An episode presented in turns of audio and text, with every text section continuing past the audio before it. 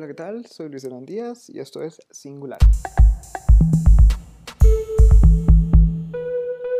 Hoy traemos algo un poquito diferente a lo que estarías acostumbrado a escuchar en un podcast que trata sobre temas principalmente de branding y mercadeo. Vamos a hablar de fanzines. Las fanzines son pequeñas autopublicaciones, tienen una gran historia cultural que encuentra sus raíces desde principios de la época punk. Algunos dirían que incluso desde antes de eso.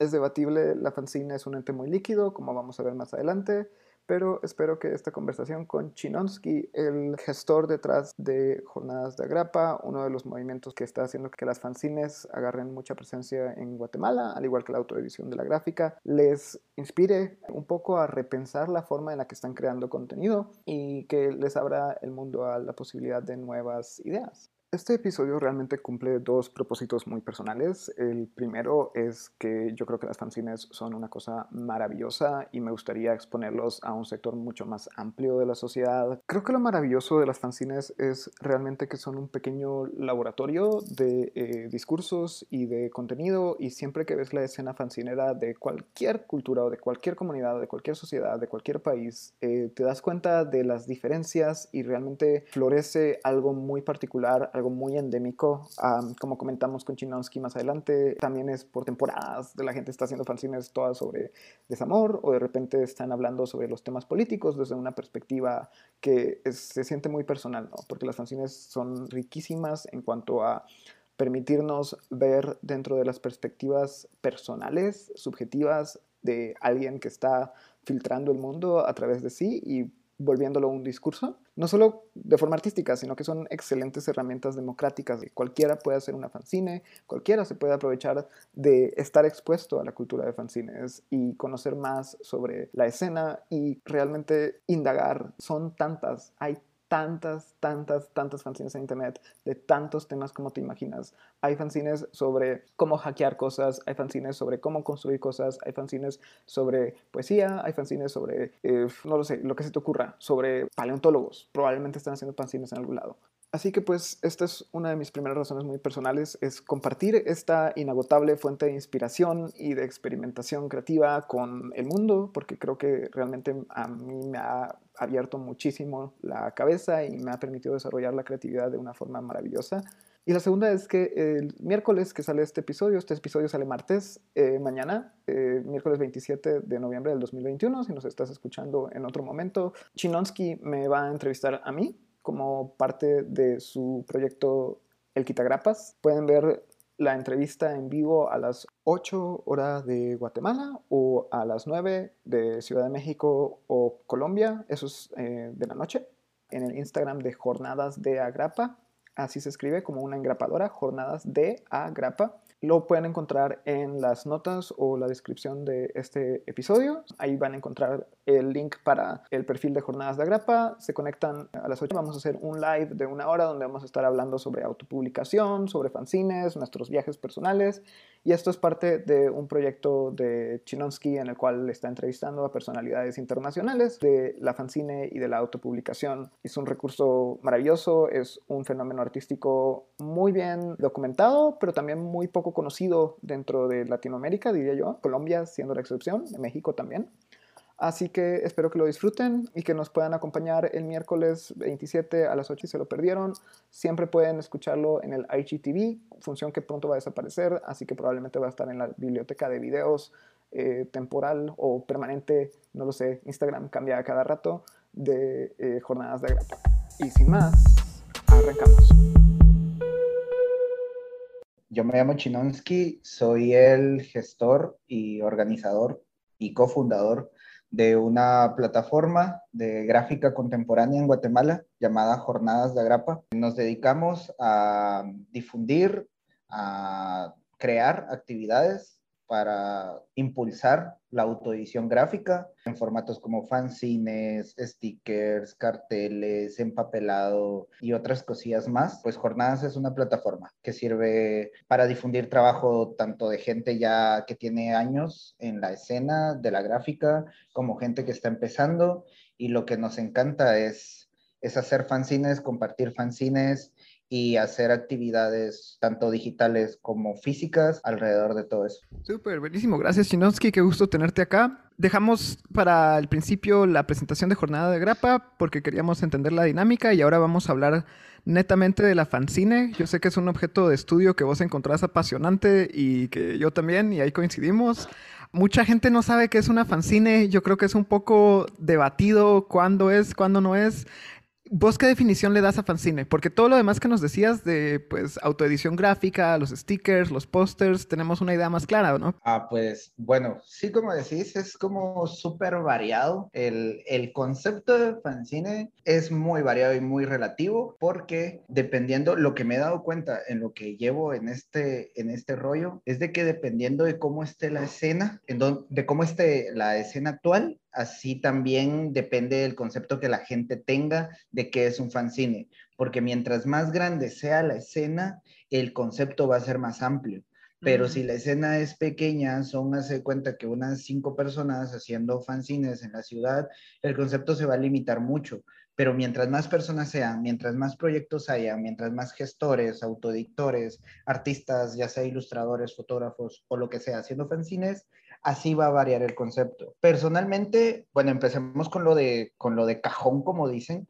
el fanzine es una publicación, puede tener forma de revista, puede tener diferentes formatos, puede tener diferentes tamaños, diferentes técnicas y básicamente es una publicación que la puede hacer cualquier persona con estudios, sin estudios, con conocimiento, sin conocimiento de alguna disciplina gráfica o fotográfica o sobre escritura, narrativa, lo puede hacer cualquier persona. En otras palabras más cortas, es una revista es una pequeña revista o gran revista, como digo, varía el tamaño, en donde podés colocar dibujos, pinturas, textos, fotos, lo que vos querrás y hablar de lo que vos querrás. Eso básicamente es un fanzine en, en esencia la cosa se pone bien ontológica porque andas como que, ok, entonces no puedes definir un fanzine tanto por el número de tirajes, porque hay fanzines que tienen un tiraje de un solo ejemplar y hay fanzines que tienen un tiraje que es más grande al tiraje que podría ser una revista de nicho, por ejemplo. Hay fanzines que tienen una intencionalidad muy artística y autoexpresiva y hay fanzines que tienen una intencionalidad eh,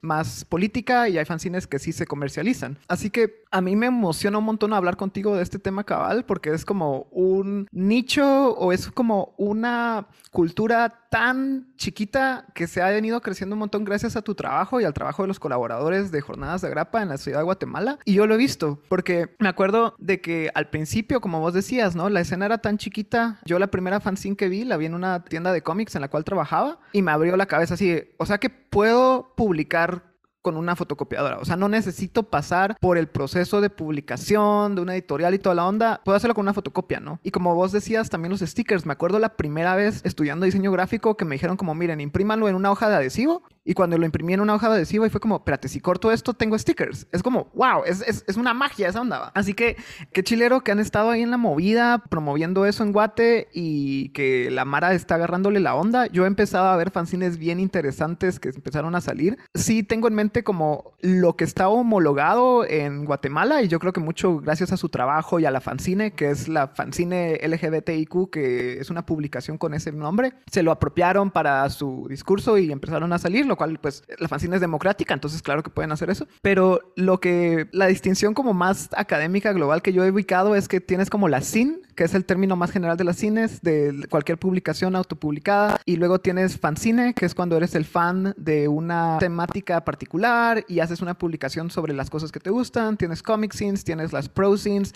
que son cuando haces una fanzine con mucho cuidado editorial, que es la que a mí me encanta, ¿no? Que es como, ¿cómo le hago para que con 10 centavos costo de impresión más 10 centavos de papel, esa onda se vea mejor que lo que podría sacar una editorial? Ese es el reto que a mí siempre me ha gustado, ¿no? Pero eh, dentro de todo eso, quizás platicamos un poquito de cosas creativas que hemos visto en la escena de las fanzines, porque me acuerdo una que me gustó mucho, que era eh, mi primera dictadura, la sacaron en una de las jornadas de Agrapa. No me acuerdo ahora quién era la autora, pero era una chica. Se llama Patti Majano. Es, Patti Majano.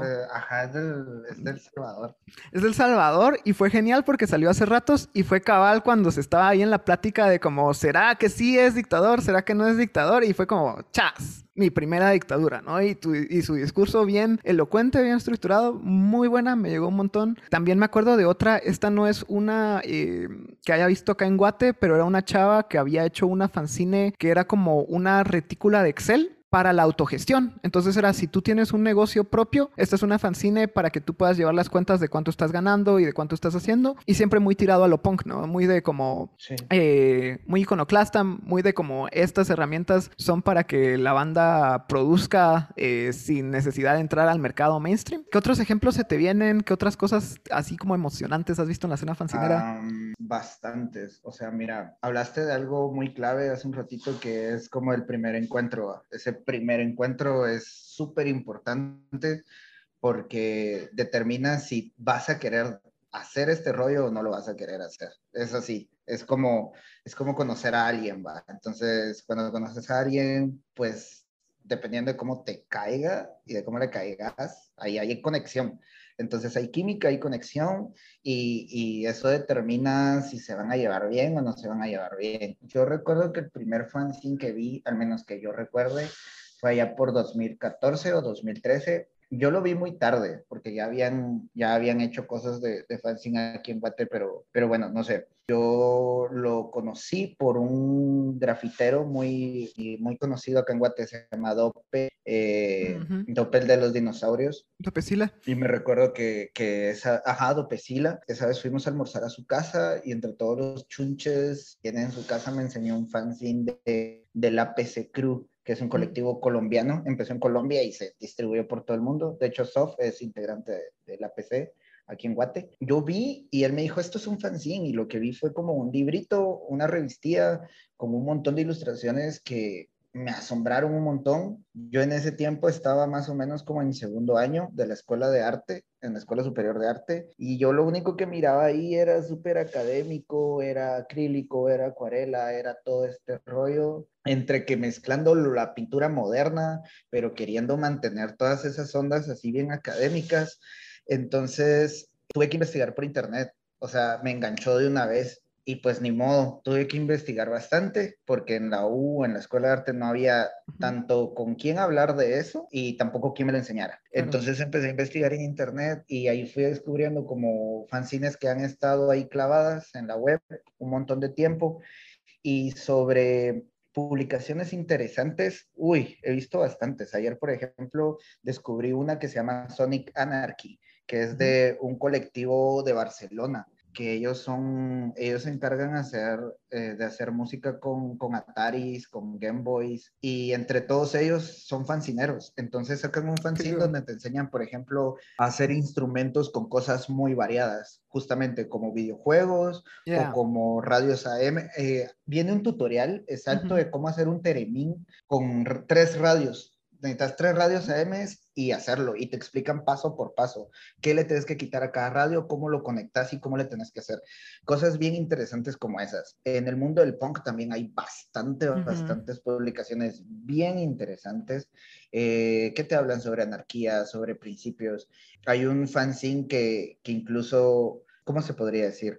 Cuestiona a quien está leyendo el fanzine o quien hace fanzine, porque dice, bueno, estás autoeditando, estás creando fanzines que son una respuesta a, las, a las revistas, pero igual estás comprándole cerveza a las grandes corporaciones, estás comprando tabaco de las grandes corporaciones, medicinas, entonces no te la lleves de muy de muy antisistema y muy radical porque realmente está haciendo la misma mierda que todos. Y en publicaciones, por ejemplo, que hemos tenido en jornadas de agrapa ha habido de todo Hubo un mes, por ejemplo, que, que no sé qué pasó, pero todas hablaban como de mucho desamor, mucho despecho, eran muy emocionales, eh, que eso es algo también que tiene el fanzine, que puedes hablar sobre cosas tanto personales como políticas o hobbies, lo que vos querrás. Y pues nada, ahí en, ahí en jornadas también he visto como cosillas bastante interesantes. Una, un mini cómic, una mini fanzine que hiciste vos también estuvo muy buena. ¿Cuál? La, la recuerdo, fue como, híjole, fue como del, como de septiembre, julio de 2019. ¡A la gran! ya, pasó un par de años. sí. A saber si todavía me acuerdo cuál es. Pero creo que sí, porque cabal me agarró una época en la cual estaba haciendo fanzines bien chiquitas y fue cabal como, como cuando andaba haciendo insectario y esas ondas que eran como la idea de también es muy bueno. libros chiquitos para que fueran del tamaño de como la experiencia de tener un insecto en la mano, que es así bien íntimo.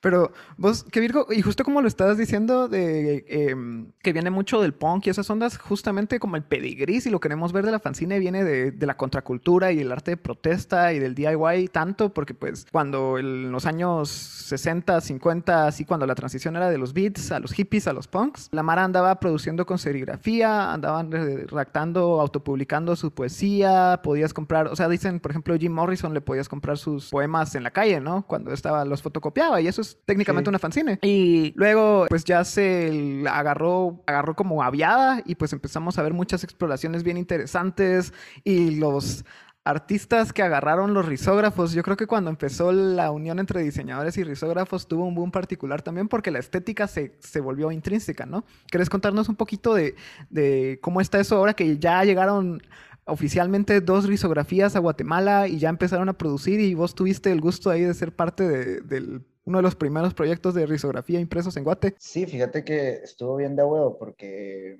yo justamente hace, hace unos meses empezamos en pláticas con, con Infame Sin, que son unos amigos de Guadalajara.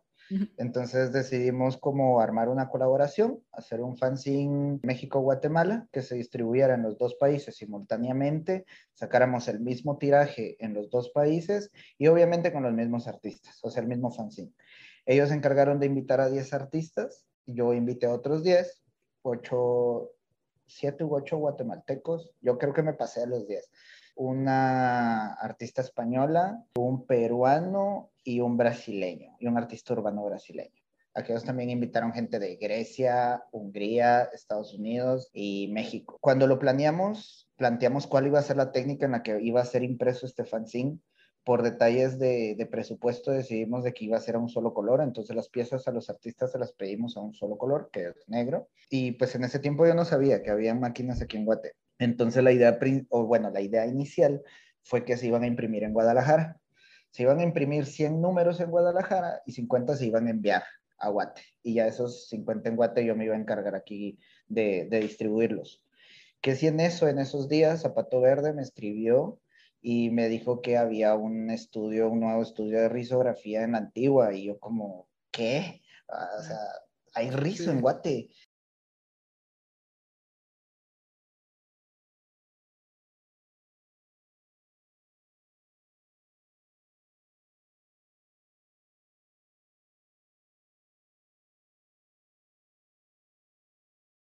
Para los que están oyendo, para poner en contexto, risografía no había nada en Guatemala y es una técnica súper de huevo porque, porque salen, cada impresión te sale distinta. Es de apariencia, imagínense una fotocopiadora, pero adentro tiene cilindros de colores que son intercambiables y crean una placa maestra. Entonces esa placa maestra es súper ecológica porque está hecha a base de célula de banano. O sea, por sí la, ah, también el, el, la impresión es súper ecológica. No usa nada de químicos y la máquina es súper inteligente. Te detecta hasta rayitos, hasta un pelo de la ceja que se te caiga, te lo detecta. Es súper inteligente la máquina. Bueno, resulta que Zapato me contó, yo de Rizo solo había visto por México y Colombia, que hay un estudio muy bueno que se llama Colmío allá, el taller Colmío. Pues nada, yo les hablé, eh, me encargué de comunicarme con, con aqueos. Ahora, en ese tiempo no los conocía, ahora ya los conozco. Ellos son Jonás y Raldo, de allá del Colocho Estudio, en Antigua Guatemala. Y pues nada, les conté la idea que teníamos, que había que imprimir un fanzine y todo. Y bueno, venite, va, démosle con todo. Me llevé a tres ilustradores para visitar, para no ir solo. Me llevé a María Ñejitos,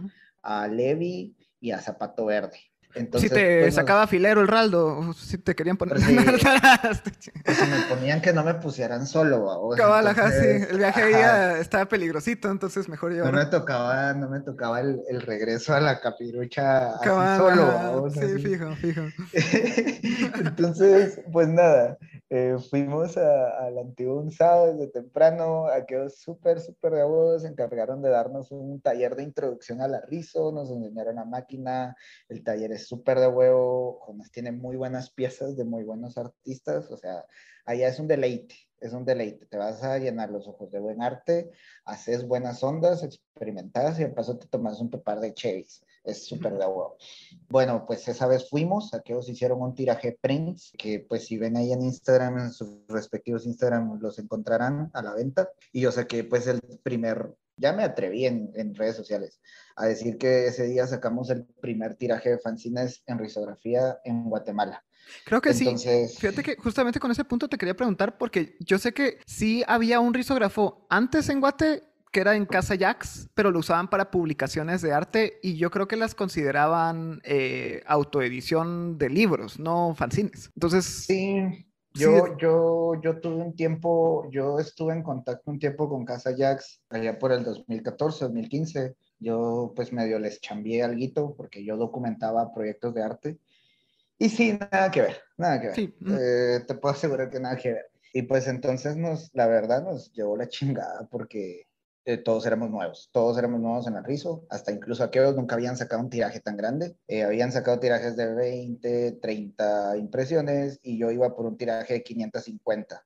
Mm. Entonces, para empezar la portada nos llevó mucho trabajo, mucho estrés. Llegó un momento en de que, porque el papel se trababa, no salía, era prueba y error, prueba y error. Cambiarle cosas en el Photoshop al diseño, cambiar método de impresión, cambiamos gramaje de papel, uff, de todo, de todo, de todo. Pero sí salieron, sí salieron los, los 55 fanzines. Salieron unos, unos más, pero eran como, son así como con errorcitos, entonces esos son especiales. Las pruebas de pues, artista. Son las pruebas de artista. Se imprimía dos colores, a rosa fluorescente para algunos detalles de la portada y contraportada y todo color negro. Y pues esa fue la experiencia. Posteriormente la, la distribuimos, aún está en distribución esta semana.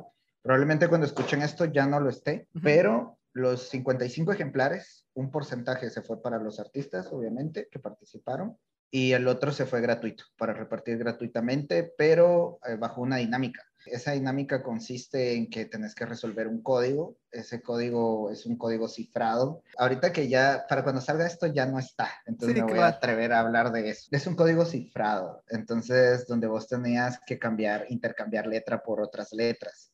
Entonces la misma, soltamos una pista y la pista te decía cuál era el tipo de cifrado y cuántos espacios tenías que correr en el abecedario para encontrar la verdadera letra.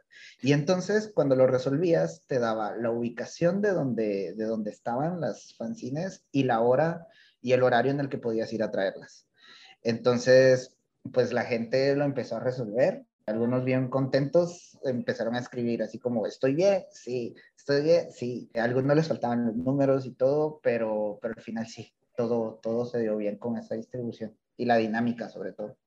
Qué Virgo. Y sí, esa dinámica para rolarla estaba bien interesante porque como normalmente en jornadas de agrapa, otra parte que era muy bonito, o sea, la publicación como arte no solo se trata del objeto, sino de la experiencia de divulgación, de producción y de la el discurso que se tiene después cuando ya se vuelve agente o ente cultural, ¿no? Objeto cultural. Que me acuerdo de este em, de este teórico semántico que decía que el libro se constituye como agente cultural hasta que lo hablas. La novela se vuelve agente cultural hasta que lo... O no, perdón, no agente cultural, se vuelve eh, objeto cultural. Porque amalgama, ¿no?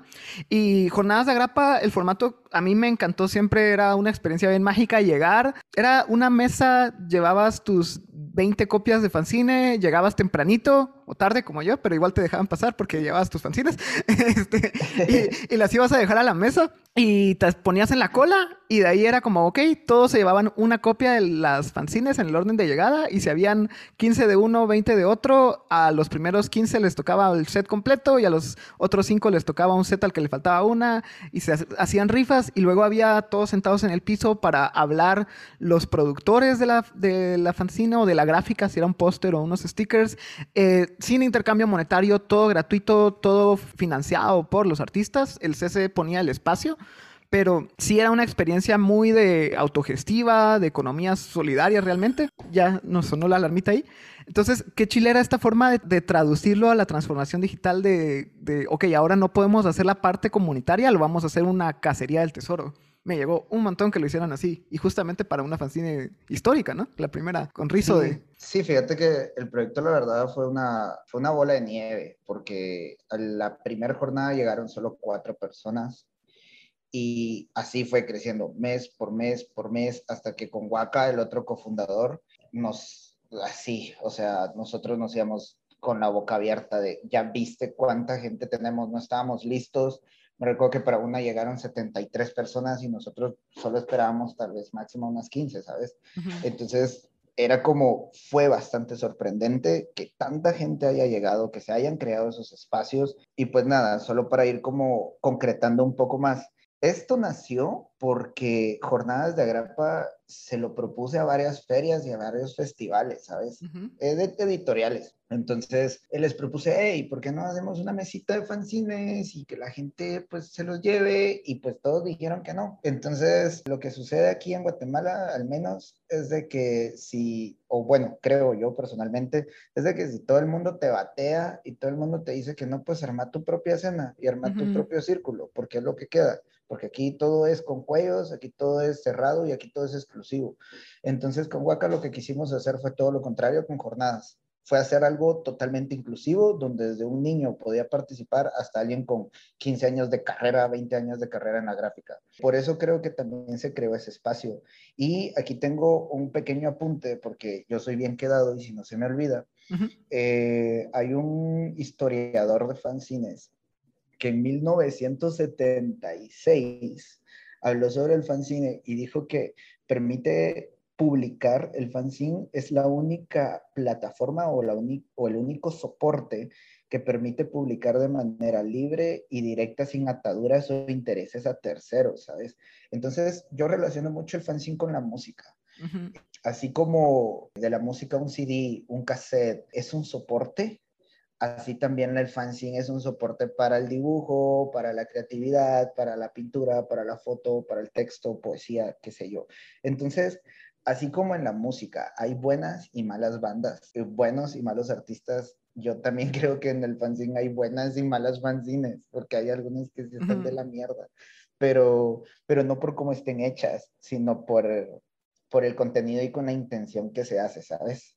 Si hablamos sobre qué es y qué no es un fanzine, tratamos de recibir todo. Bueno, en jornadas de grapa no, no tenemos derecho, no, no sé, no nos, no nos limitamos a, a, revisar primero y decir, no, esto sí entra, esto no entra. Tampoco les ha tocado a alguien que caiga que es como, miren, tengo mi fanzine racista, supremacía blanca, que como... Fíjate que se ha hablado mucho sobre eso. En España se habla sobre eso. Porque si el fanzine es de verdad tan libre, de verdad, sin censura, entonces a la hora que alguien haga algo justamente de este tipo de material, ¿qué se va a hacer? Solo porque moralmente o es políticamente incorrecto no se va a recibir.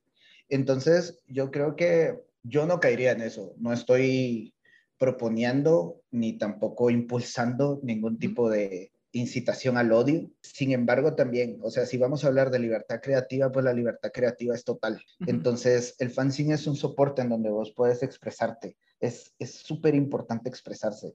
Es, es libertad total sobre el creador y eso es lo que no tienen las revistas, eso es lo que no tienen muchos, algunos libros, por ejemplo, o algunas editoriales, en donde te, valga, valga la redundancia, te editan. te editan, te cortan, te cambian. Entonces lo que no tiene, lo que tiene el fanzine, mejor dicho, es que no, o sea, no te cambia absolutamente nada. No me ha tocado, eh, no me ha tocado la oportunidad de ver algo de contenido, algo así. Sin embargo, pues creo que si vamos a practicar la tolerancia, en parte también, pues hay que ser tolerantes al 100% algo que no comparta mis ideas no quiere decir de que, que sea inválido, ¿sabes? Eh, aunque esto es muy subjetivo, o sea, nos estamos yendo a un tema de otro. Y no significa que lo estés defendiendo, simplemente estás diciendo, acá el espacio es abierto, compa que hizo la fanzine del Ku Klux Klan, por favor, explíquele a la banda por qué la hizo y luego ya es su pedo. O sea, no, no le debes más ni le debes menos que a cualquier otro autor, ¿no? Imagínate así como en una misma jornada grapa, una una fanzine así del KKK y otra de los Black Panther. Ajá, cabal, así. eso, sería, eso sería bien interesante. Sí. Pero este, fíjate que es que solo en esos espacios podrías tener ese tipo de conversaciones con alguien que tiene eh, ideologías tan radicalmente distintas, porque, como vos decís, no está editado, ¿no? Entonces, es, si tendrías una conversación sincera sobre yo como productor eh, artística, que tengo una opinión política eh, muy, muy, muy polarizada, Ese es el único espacio en el cual podrías hablarlo sin que empiecen los guamazos. Y sobre todo, que es un formato en donde, así como vos podés venir y ahora grabar música encima de un disco de Julio Iglesias o qué sé yo, también puedes venir y si encontrás un fanzine que no te parece, ¿por qué no lo editas vos y por qué no lo, por qué no lo intervenís? Ajá, ¿Ah? sí, y estás en diálogo con la pieza. Ajá, estás en diálogo con la pieza, estás haciendo fanzine y estás actuando, estás reaccionando sobre algo. Entonces, yo haría eso. O sea, en vez de tirarlo, romperlo o simplemente descartarlo, creo que yo lo intervendría y, y, pues lo fotocopiaría y, y, lo distribuyera, ¿sabes? Sí, como los grafiteros que, se, que, que, pintan eh, uno encima del otro y se están tirando y, y, ya hay una... O sea, es legendaria la... ¿Cómo se llamaba? Banksy y este otro man que que peleaban una pared a cada rato. Sí, no recuerdo el nombre del, otro, del otro chavo, pero sí, y hasta aquí en Guatemala se han dado cosas así, pues, entre grafiteros y, y entre artistas, pero volviendo a lo, a lo que estábamos hablando desde el inicio, a lo que te decía, de que el concepto de fanzine depende de qué tan amplia sea su, su escena. Eh, la escena ha crecido, indudablemente. Eh, yo estoy muy contento que ahora hayan otros colectivos, colectivas que estén haciendo sus propios intercambios de stickers, sus propios espacios de, para compartir gráfica, y eso es, eso es muy de huevo. Eso me parece muy bien porque lo primero que se trata aquí en Guate es como, ah, me está copiando, o ah, es como adueñarte eh, de las ideas o de los proyectos, y al final y al cabo esto es para, para, para todos. Entonces, yo he visto por ahí actualmente, o bueno, lo que va del año, he visto que hay gente haciendo fanzines, hay gente haciendo sus intercambios, y eso a mí me parece muy bien. Yo en jornadas comparto como cualquier otra actividad que haya, más allá de algún interés personal, más allá de algo personal, si me cae mal, no me cae mal, no sé, eso es otro, eso es otro rollo. pero, pero creo que sí, el concepto, eh, bueno, la escena está creciendo, afortunadamente, y lo que yo quiero en lo personal es que la escena crezca a tal punto en que ya podamos hacer un festival. O sea, aquí en Guatemala nunca ha habido un festival de, de autoedición. O sea, podemos ver ferias en donde ha llegado mucha gente, como La Valiente, como Gente Secreta, otras ferias y otros proyectos en donde han convocado un número grande de personas, sin embargo, no ha habido un festival como tal. Entonces, eh, es la meta también. Una meta que tengo es crear el primer festival de autoedición. Eh, y unir a todos, o sea, unir a todo el mundo, ¿sabes? En un mismo lugar y que la gente llegue con su dinerito y a intercambiar, a recibir gratis y a comprar. Eh, eso es lo importante. Entonces, como recomendación para, por si escucha a alguien que, que le interesa esto, que no sabía y le interesa más, eh, pues primero pueden ver lo que hacemos en Instagram, en Jornadas de Agrapa, así se llama el, perfil. Y bueno, e investigar eh, sobre festivales como Tenderete, como Guterfest. Eh, el LA Fest. Sí, entonces son, son festivales, por ejemplo, españoles, en donde esta, esta Mara ya, ya es otro nivel. O sea, ellos ya tienen hasta sus propias editoriales de fanzine, que eso también es algo a debatir puede haber editoriales de fanzine, pero a pesar de todo creo que Jornadas se está convirtiendo en eso, ¿sabes? Como en una editorial en donde hacemos fanzine y, y reunimos el trabajo de mucha gente. Hasta el momento llevamos dos publicaciones, una llamada Fansimuleto, que es colaboración con una ilustradora colombiana que se llama Niña Tigre, y esta más reciente, que es la que hablé hace un ratito, que se llama Infamia, que es en colaboración con los amigos de Guadalajara, que son Infamecin, y pues con el tiempo probablemente irán viniendo más fanzines. Ya, pues eh, muchas gracias Chinoski por el tiempo y esta entrevista que es pues muy breve, un tentempié realmente porque esperamos que todos los que escuchen este podcast, si lo están escuchando eh, antes de la tercera semana de octubre, del 27 de octubre, eh, que nos puedan acompañar en la nueva hermanita menor o el nuevo hermanito menor de Jornadas de Grapa, que es el Quitagrapas, un espacio creado por Chinonsky donde vamos a estar hablando de fanzines con invitados. Bueno, yo voy a estar el miércoles 27, antes de eso van a haber otros chicos, ¿nos puedes contar un poco al respecto? Sí, empezamos este sábado 16. Hoy, es, hoy estamos grabando 15. El sábado 16 empiezo con, con Isa, y Alejandro, que son de un podcast llamado Banalizar Fanzines. Se lo recomiendo mucho, está en Evox y en YouTube. Ellos son los primeros invitados. De ahí viene Robota y Niña Tigre, que son dos autoeditoras de Bogotá. Y de ahí viene El Di, que es un ilustrador mexicano, eh, reconocido por sus carteles y sus cómics. Y de ahí viene el señor Luis, Luis de León Díaz, He oído de, Guatemala, de, parte, de, parte de Guatemala también hay otros invitados. Waka, Waka el, cofundador, el otro cofundador de, de, Jornadas, también viene. Y, por ahí vendrán más que en este momento se están. Voy ahí como semana por semana, pero a veces entre la chamba y, y los proyectos, pues ahí uno tiene que discutirse el, el tiempo. Claro que sí. Pues entonces ya la programación que está hasta ahorita está bastante jugosa, así que esperamos que nos podamos ver ahí todos los miércoles y viernes, ¿no? En el live de Jornadas de Grapa. Son miércoles y domingos. Miércoles y domingos en el live de eh, Jornadas de Grapa. Lo encuentran en Instagram como... Eh, Jornadas de Grapa, justamente. Ese es el perfil. Ahí pueden ver publicaciones, eh, pueden ver los en vivos, porque las, las, entrevistas las vamos a hacer en, en lives de Instagram. Ahí van a quedar guardadas. Pueden, eh, ah, tenemos la criptoteca ahí en, el, en la bio, pueden ahí visitar, en la criptoteca pueden visitar NFTs, pueden bajar stickers para descargar, carteles para imprimir, eh, fanzines para leer, eh, ahí hay de todo un poquito. Entonces, ese es el perfil y si desean ver fanzines en físico, pueden visitar la biblioteca del Centro Cultural de España. ahí está todo el archivo todo, todo el archivo de las jornadas que hicimos con ellos. Son, eh, el archivo es de nueve meses que trabajamos en el Centro Cultural de España y ahí están todas las fanzines que recibimos en ese tiempo. Entonces solo llegan, deben de preguntar el horario de la biblioteca y, y pues nada, ahí está todo el archivo y se lo pueden ojear. Sí, esta es la, la, biblioteca del CCE que está en Guatemala, en el centro histórico. No, no la confundan con la que está en la antigua o la que está en Colombia o en México. Sí, la de la Sexta Avenida. sí, la de la Sexta Avenida.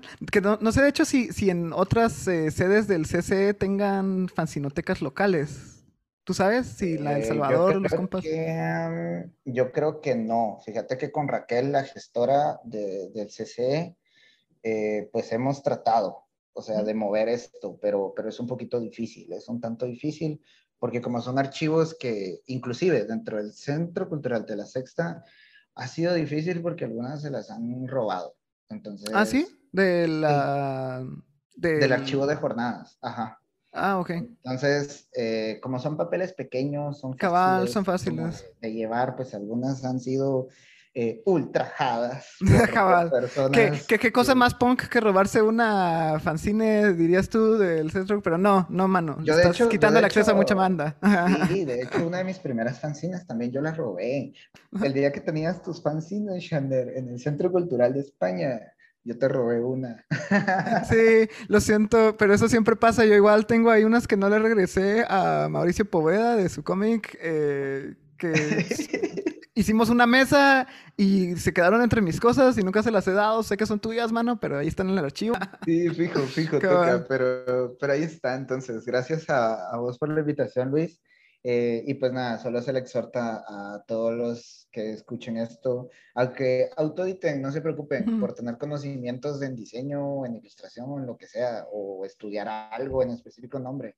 La onda es expresarse y compartir ese trabajo. Al principio da penita, yo lo sé, da vergüenza, pero para eso pueden firmar con otro nombre, por ejemplo, para que no sepan que es de ustedes. Eh, hay miles de formas. Entonces, los invito a, a, hacer fanzines, a autoeditar, y si hacen fanzines, háblenle a Jornadas de Agrapa para que podamos distribuir su fanzine.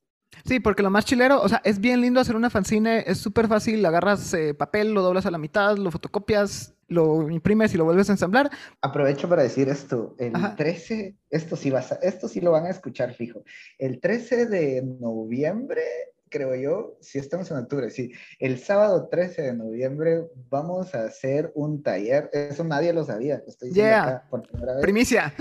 El sábado 13 de noviembre vamos a hacer un taller de fanzine en el almacén, que es una tienda de t-shirts que está en, la, en el edificio La Cúpula, zona 9, ahí enfrente de Pizza Grizzly, o por donde está el Fish Skateboards, casi que a la par, está en el mismo edificio, en el mismo nivel.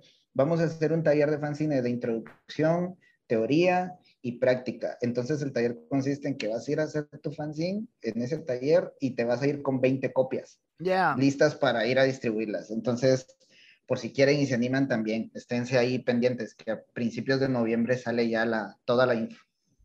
Sí, esa es la parte linda, cabal. O sea, la haces, caigan al taller, la van a hacer, pero que te sales de ahí con un tiraje. No saben lo lindo que es tener tu librito, tu fanzine, tu publicación y de ahí compartirla, dejarla en cafés, hacerla cambio con compas. Es una experiencia mágica. Me alegro mucho que dijiste lo del taller. Espero que alguien caiga por ahí. Y gracias, Chinoski, por la entrevista. Nos vemos otra vez el miércoles 27 en el live de Quitagrapas a las 8 y media pm, hora de Guatemala. Eh, si no llegan, va a estar en el IGTV. Yeah. Gracias, Chinoski.